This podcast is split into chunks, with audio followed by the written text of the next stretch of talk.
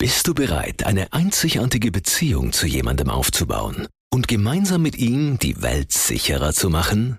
Besonders wenn dieser jemand vier Pfoten und ein Fell hat? Dann zeig uns, was du kannst. Und wir zeigen dir, was du bei uns werden kannst. Bewirb dich jetzt auf polizeikarriere.gv.at.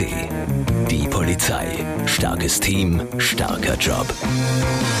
Eine entgeltliche Information des BMI. Profil Podcast Herzlich willkommen beim Mittwoch-Podcast, der Innenpolitik-Podcast vom Profil. Ich spreche mit Eva Linsinger, Ressortleiterin Innenpolitik Chronik und stellvertretende Chefredakteurin. Hallo Eva. Hallo Christian, hallo liebe Zuhörerinnen und Zuhörer.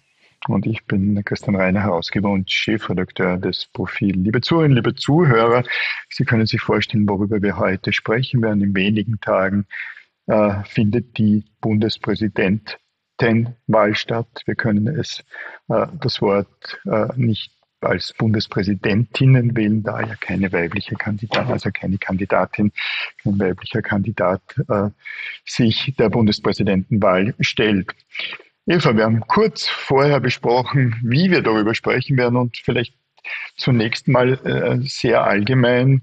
Äh, alle sechs Jahre. Der Bundespräsident hat in Österreich mehr Macht, als man glaubt. Auch mehr Verankerung in, in der Verfassung und im Volk, weil er direkt gewählt wird oder sie direkt gewählt wird, anders als zum Beispiel in der Bundesrepublik Deutschland. Und die spezielle Situation jetzt ist jene, dass es eine Wiederwahl ist oder sein könnte, weil Alexander van der Bellen ja bereits seit sechs Jahren nicht ganz sechs Jahren Bundespräsident ist. Äh, normalerweise würde man sagen, das ist Agmate Wiesen für den Bundespräsidenten und das ist es vielleicht derzeit auch, wiewohl das Spektrum völlig anders ist als bei anderen Bundespräsidentenwahlen in der Vergangenheit. Ich nehme an, jedenfalls den letzten Satz würdest du auch unterschreiben. Zumindest großteils. Äh, du hast es schon angesprochen, es ist eine Wiederwahl und bei einer Wiederwahl eines Bundespräsidenten, das war bisher eine eindeutige Angelegenheit. Es hatte niemand auch nur den Funken einer Chance, gegen einen amtierenden Bundespräsidenten zu gewinnen. Das war bei Thomas Glestil so, das war bei Heinz Fischer so. Und das bedingt natürlich, dass sich viele Kandidaten, Kandidatinnen, die so etwas wie einen Ruf zu verlieren haben, gar nicht in diese Wahlarena begeben, um eine sichere Niederlage abzuholen. Und das hat wiederum die Konsequenz, dass ein Potpourri als allerlei seltsamen Kandidaten, denen es um öffentlichkeitswirksam geht, die einen Sendungsdrang haben, drängen und das Gefälle sehr groß ist. Diesmal ist es ein besonders seltsames Kandidatenfeld, weil die Großparteien ÖVP und SPÖ darauf verzichtet haben, jemanden zu nominieren und jetzt es ein Rennen gibt zwischen Kandidaten sehr rechts, extrem rechts, rechts außen, ein paar merkwürdigen und auf der linken Seite den Dominik Platzny. Ist das deiner Meinung nach eine würdige Bundespräsidentenwahl? Ich finde, es äh, bleibt eine würdige Bundespräsidentenwahl, auch wenn man es als eine Kasperliade bezeichnen könnte. Die Bundesverfassung sieht vor, genau das, was jetzt stattfindet, mit einer bestimmten Anzahl von Unterstützerinnen äh, Unterschriften kann man kandidieren. Und ähm, das finde ich sehr okay. Man könnte sogar argumentieren, da nun so viele äh, eigenartige Kandidaten und Kandidaten nein, nicht und Kandidatinnen, Kandidaten äh, sich der Wahl stellen, hat das ein besondere demokratische Aspekte, weil hier jetzt eben nicht nur die Kandidaten der im Parlament vertretenen Parteien äh, äh, sich stellen, weil nicht nur die großen Parteien jemanden nominieren, sondern weil es ganz andere Menschen sind. Also ich finde, das ist vollkommen okay, was, was, was hier stattfindet äh, und habe habe gar kein Problem damit. Die Frage, die sich da jetzt nur ein bisschen ergeben hat, bevor wir vielleicht auf die einzelnen Kandidaten eingehen, war eben dieser besonderen Situation geschuldet, wie sich Alexander van der Bellen verhält. Er hat an keinen Elefantenrunden, wie man das nennt, teilgenommen. Also er hat sich nicht der Diskussion gestellt mit den anderen Kandidaten und Kandidatinnen. Falsch schon wieder mit den anderen Kandidaten, äh, mit dem Argument, das hätte in der Vergangenheit auch niemand getan. Der Grund ist natürlich ein anderer. Äh, einerseits will er nicht zu spezifische Fragen beantworten, die er auch während seiner Bundespräsidentenzeit nicht beantwortet hat, weil das nicht unbedingt im Rahmen dessen ist, was dem Bundespräsident zusteht oder was der Bundespräsident sich jetzt dann an, an Einzelmeinungen erlaubt. Andererseits und vor allem natürlich, weil er sich damit auf Augenhöhe begeben hätte, begeben würde mit den Kandidaten, die einfach nicht auf Augenhöhe mit ihm sind und damit allenfalls in eine prekäre Situation gekommen wäre. Einerseits und andererseits den anderen Kandidaten einen äh, besonderen Schub gegeben hätte. Ich finde, das ist okay, wiewohl man natürlich darüber diskutieren haben kann, kann, ob das, ob das jetzt in, nicht in, in, im Sinne der Verfassung, das ist selbstverständlich okay, aber im, im, im Sinne dessen, was wir an, an, an Öffentlichkeit von Politikern und Politikerinnen erwarten, ob das in Ordnung ist. Ich weiß nicht, wie du das siehst. Ich finde das auch in Ordnung, zumal ja manche der Kandidaten ähm, doch gediegen seltsam sind. Äh, da hält einer MeToo für eine Erfindung des CIA, der anderen Corona, äh, die Impfung für nicht tauglich, äh, der dritte will irgendwie aus der EU austreten und die Regierung entlassen. Und da verstehe ich schon, mit solchen Kandidaten ist kein ernsthafter Diskurs ähm, möglich.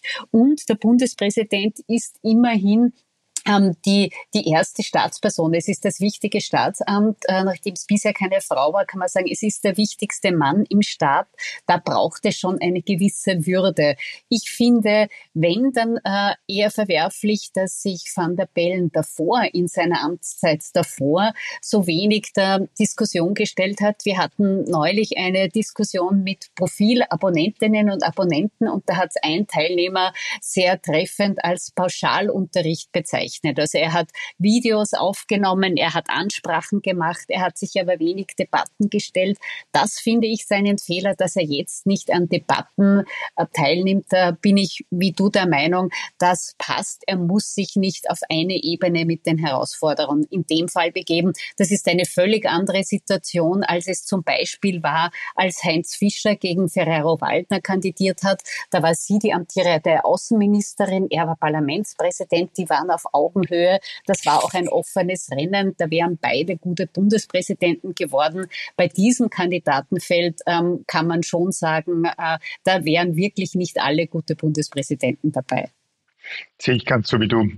Auch im Hinblick darauf, dass Van der Bellen sich sehr zurückgehalten hat mit Interviews äh, in der Vergangenheit und das ist noch etwas freundlich, äh, etwas freundlich formuliert. Jetzt kurz vor der Wahl, du bist vergangene Woche mit ihm unterwegs gewesen und der vorliegenden E-Paper und Printausgabe gibt es die entsprechende Geschichte. Aber sonst, äh, man bekam ihn kaum zu Interviews und eigentlich schade auch gerade für jemanden, der lange als Chef der Grünen Partei sich der, der Öffentlichkeit und den Medien gerne und in durchaus gut konsumierbarer Form gestellt hatte.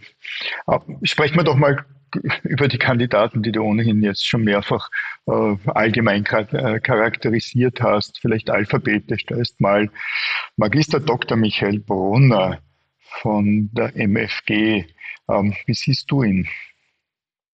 Er könnte sich als ein sogenanntes One-Hit-Wonder erweisen. Die MFG war ja äh, eine der politischen Neuerungen des vorigen Jahres, hat in Oberösterreich gepunktet.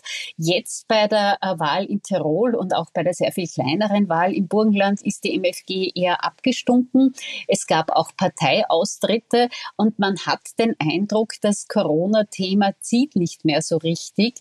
In dem Fall äh, kann man sagen, fast glücklicherweise Vieles von dem, was er über Corona, die Corona-Impfung sagt, ähm, ist quasi bar allen wissenschaftlichen Erkenntnissen.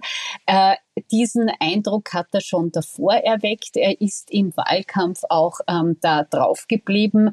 Und diese, sein einziges und Hauptthema ist quasi der Widerspruch zur Corona, zu den Corona-Maßnahmen und zur Corona-Impfung. Ähm, diesen sehr kleinen Spektrum ist er gerecht geworden, aber das scheint doch kleiner zu werden.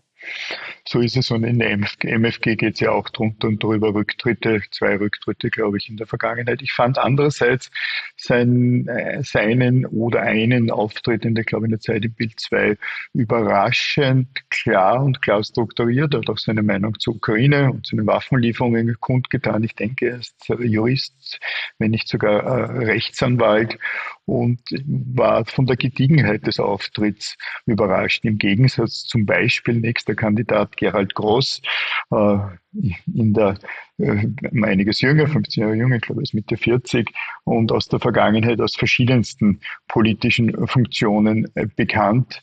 Ein, äh, ein, ich war kein Wort zu wenden, ein Wendehals, damit wird man ihm wahrscheinlich gerecht, der hier seine eigene Eitelkeit und seine Zukunft, könnte man gar nicht sagen, befördert, weil so genau weiß man ja auch nicht, was eigentlich sein aktueller beruflicher Hintergrund ist.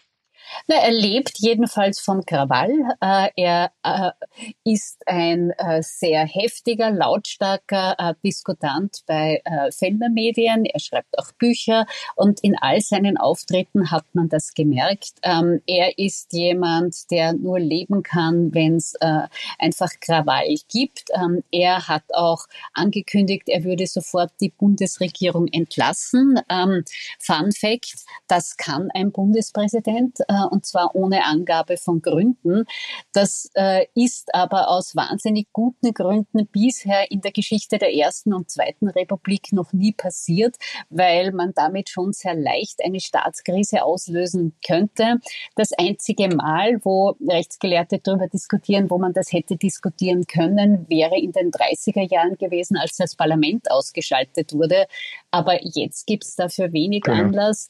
Man merkt bei Gerald Groß allerdings schon in den Diskussionen, er ist ein geschulter Politiker, er war bei der FPÖ, er war beim BZÖ, er haut in Diskussionen sehr auf den Putz, er ist sicher der lauteste aller Kandidaten.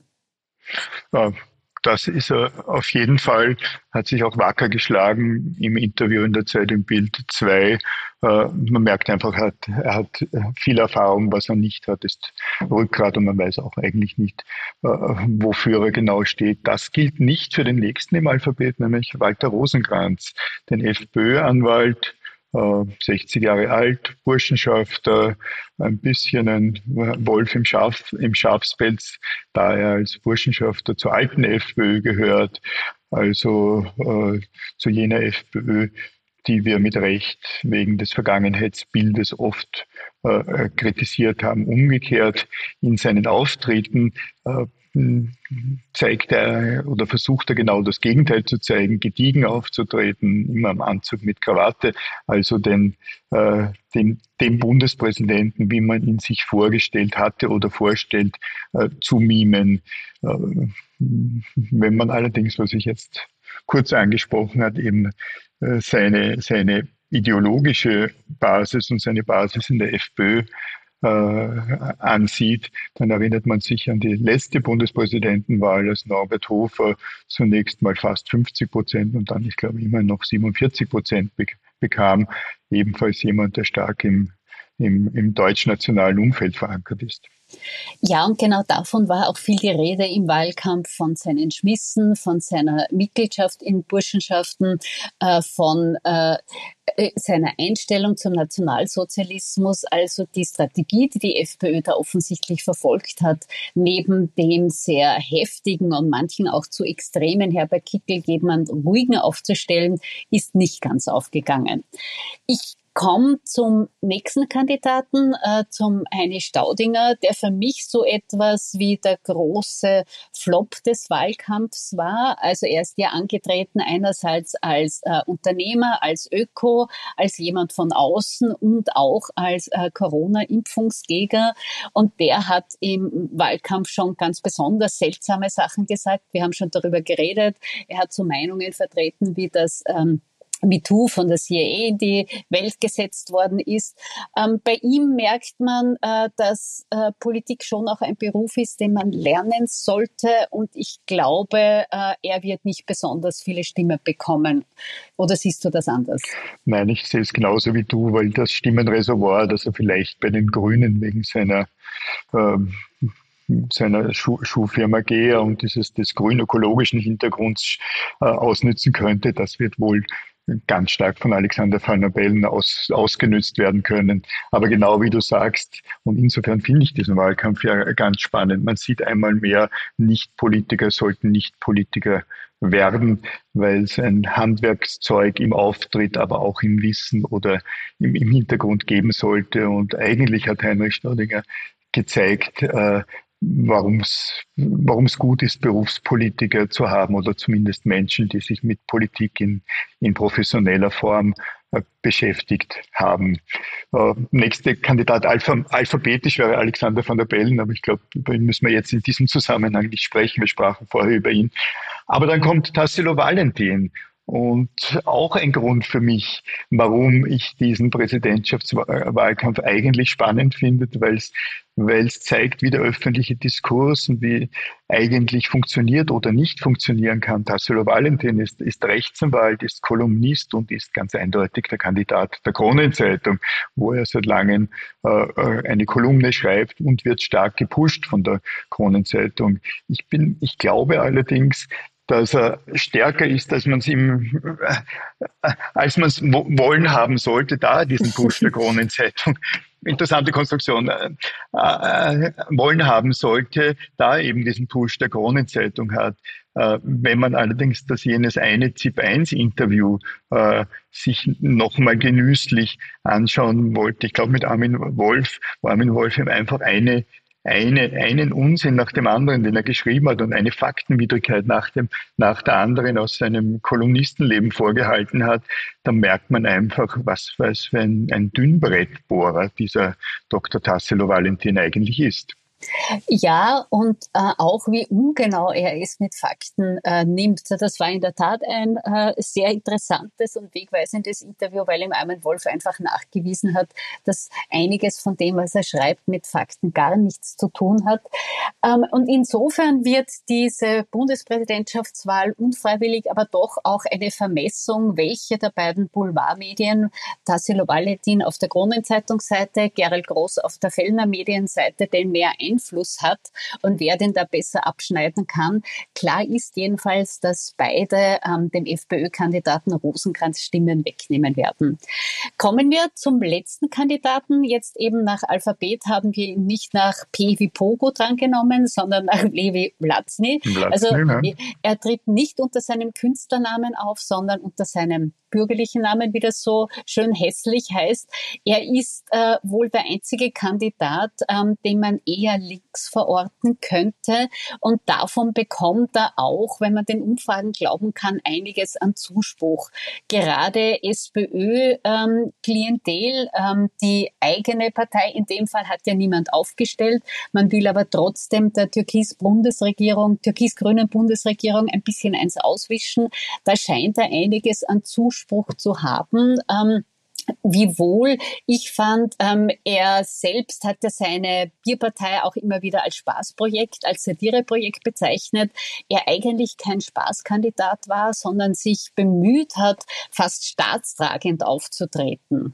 Ähm, also ein bisschen Spaß hätte vielleicht diesem Wahlkampf gar nicht geschadet. Er hat den aber weniger geliefert, sondern sich eher um ein äh, betonseriöses Auftreten bemüht. Und er ist mit Abstand natürlich auch der jüngste unter den Kandidaten.